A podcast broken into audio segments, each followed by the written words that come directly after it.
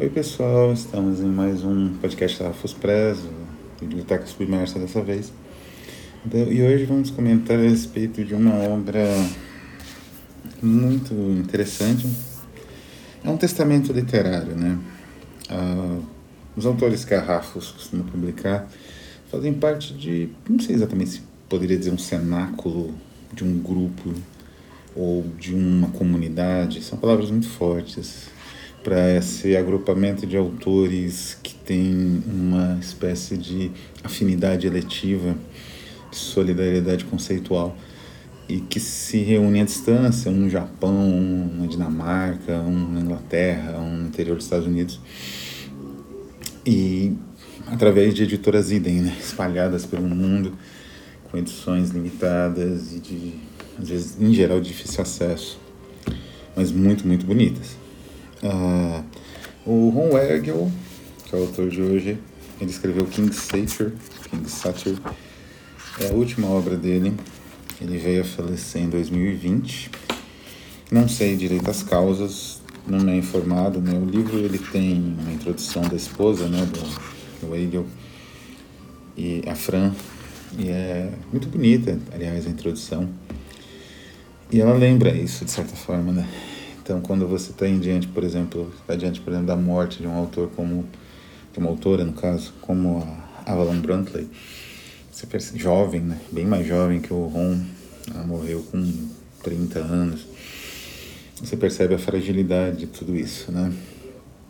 E são autores que, isso que é o mais triste, eles dificilmente vão ter algum tipo de reconhecimento futuro, né?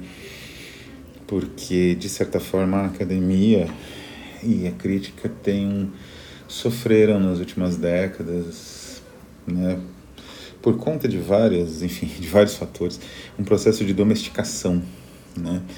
A exceção de algumas editoras, em geral independentes, que, digamos assim, perseveram no lançamento, às vezes assim, no trabalho que estudar, na luta, né, para lançar autores menos conhecidos, autores que não fazem parte do cânon do Ocidente, digamos assim dessa lista de nomes, datas e obras, né, que compõem o almanaque dos críticos de YouTube, dos críticos de jornal, em geral, claro, existem exceções, óbvio.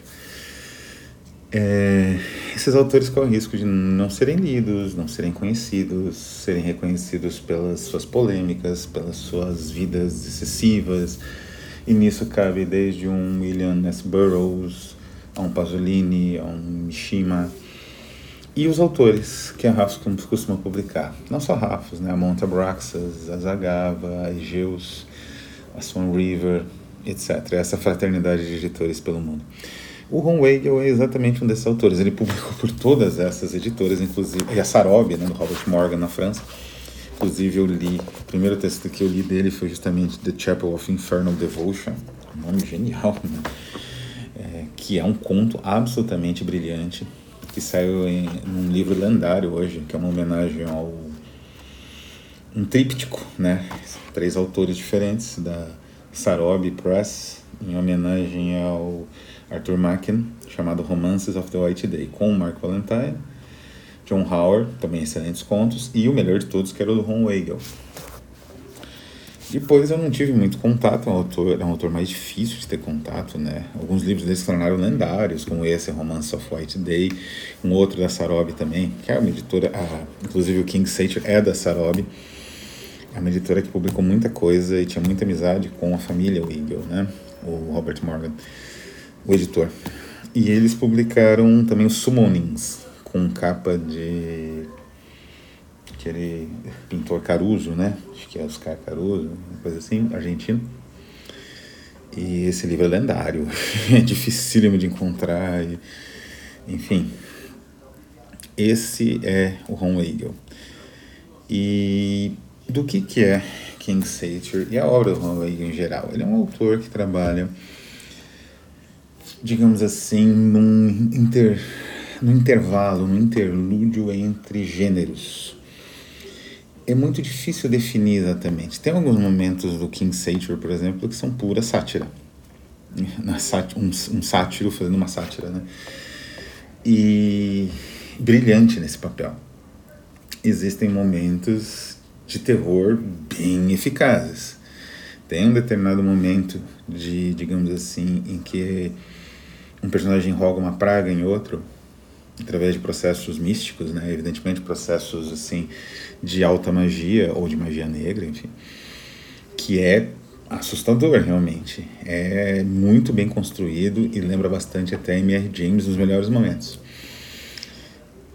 Mas, se eu fosse definir o que brilha, ah, existe um elemento investigativo. Não é o próprio Weigel ele era fascinado por Sherlock Holmes. Ele escreveu várias histórias adicionais ao cânone sherlockiano, algumas publicadas inclusive pela Zagava, numa edição lindíssima, né? Acho que ele já limitada, já esgotada. E ele então tem um aspecto também investigativo muito bom, aliás, né? Tem uma investigação do protagonista em torno do, de alguns porque eu já vou falar um pouco mais sobre esse, essa investigação em si. O protagonista é o Cyrus, né?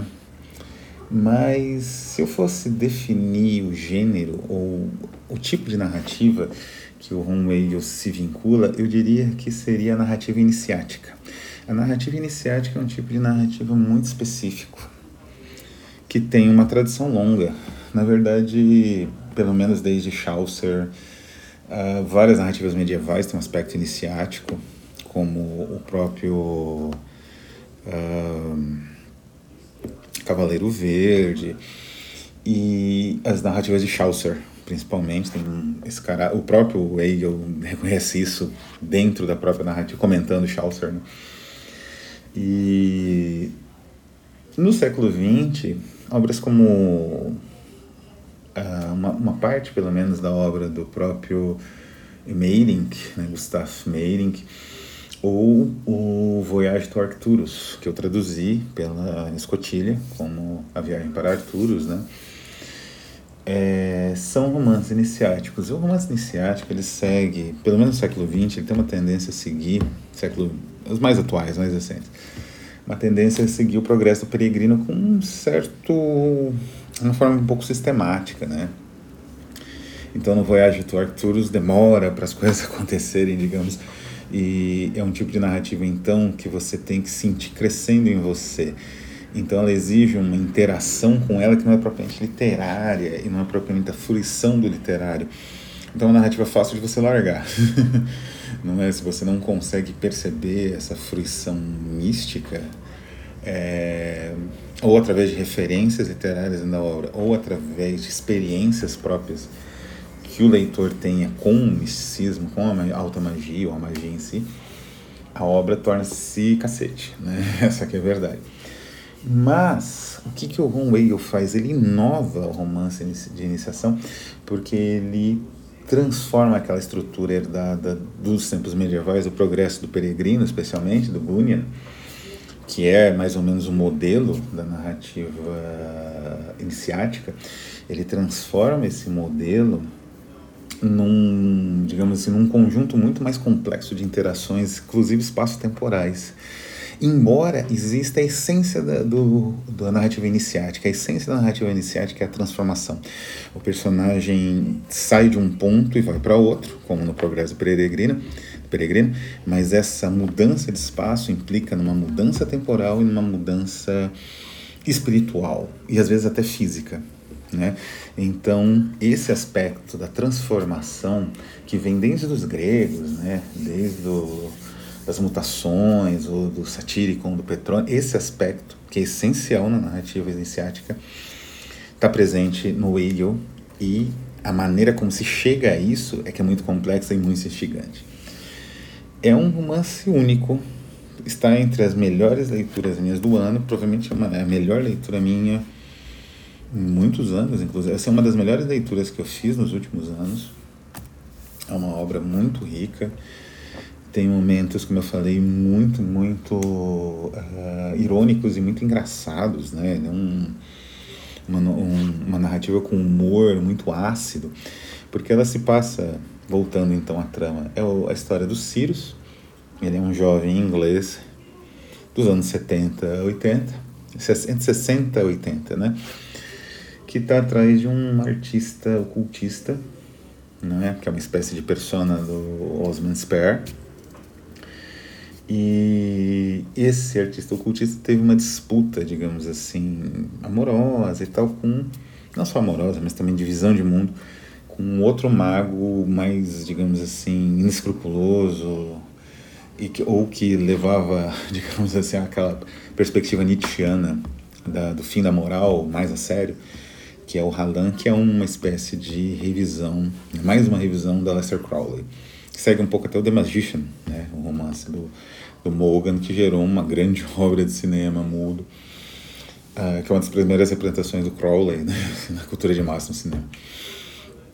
E, mas não existe exatamente vilões, na verdade são perspectivas da, da própria do próprio rito mágico, né, do rito de alta magia ou de, de magia em si, diferentes. Cada um tem uma perspectiva diferente, né?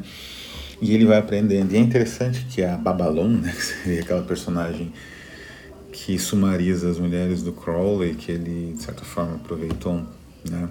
especialmente as que tinham mais uma natureza mais visionária.